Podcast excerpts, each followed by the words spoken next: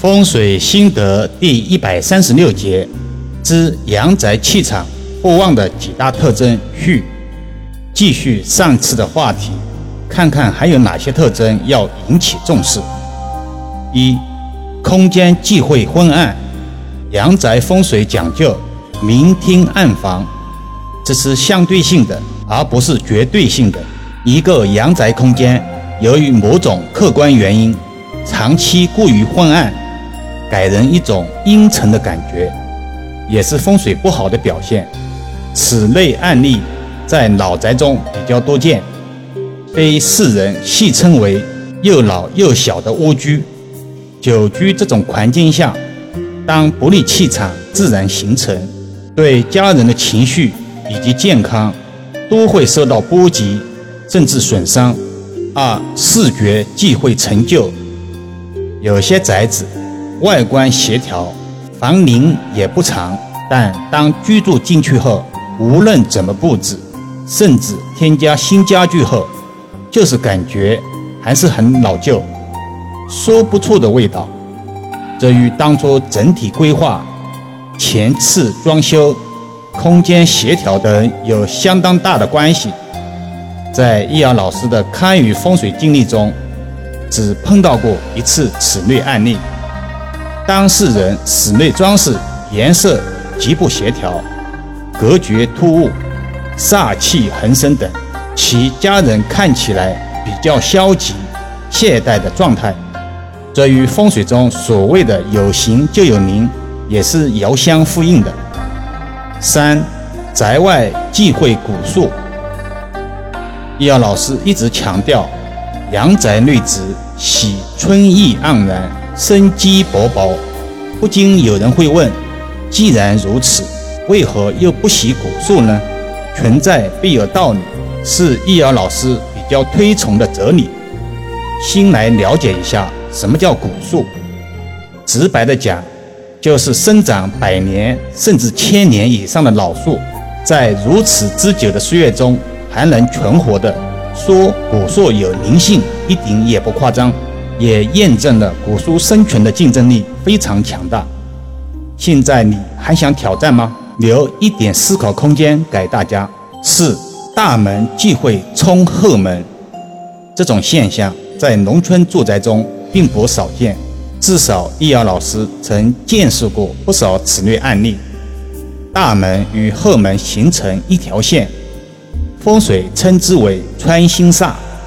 此星指十道天星，造成此类穿心煞的条件也比较苛刻。大门与后门之间，还有客厅门、走廊等，都要配合方可成煞。这与当事人的观念有相当大的关系。美其名曰通风方便，殊不知此为漏财破财局的最典型格局。具体表现为。事业不顺、货款难收、赚多赔多等卦象。关于阳宅气场不旺，当然还有很多特征，无法一一举例说明。人的运程就如同一条抛物线，有高有低，谁也不可能一直走高或者一直走低。重点是你发现节点了吗？如何做更好的自己呢？近期，好多益友私信老师问如何线上看风水。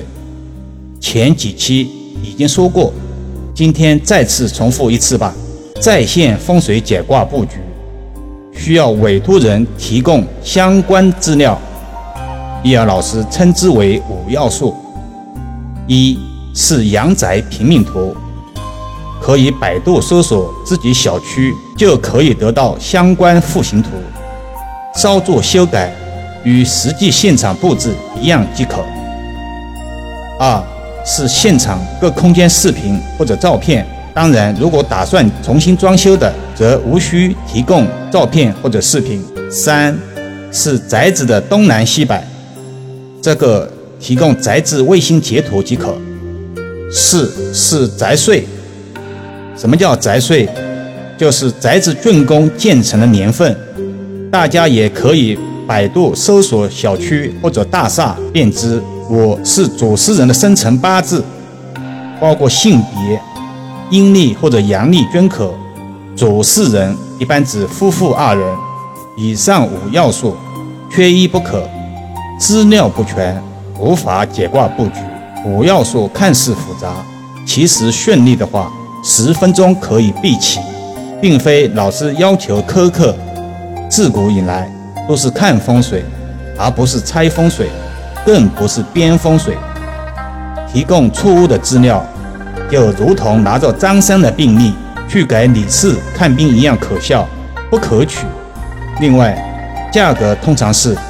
一百平方以内或者单层建筑挂金三百元，两百平方以内或者双层建筑或者是复式挂金六百元，以此类推，没有其他隐形费用，不会推销所谓的风水法器，既当球员又做裁判，这对委托人而言也是公平，而实地上门看与风水，则需要命意了。价格要比线上看风水贵了很多。好了，今天暂时先讲到这里吧。更多分享，请至易瑶文化主页收听、点评、转发、收藏，或者搜索关注公众号“易瑶文化”。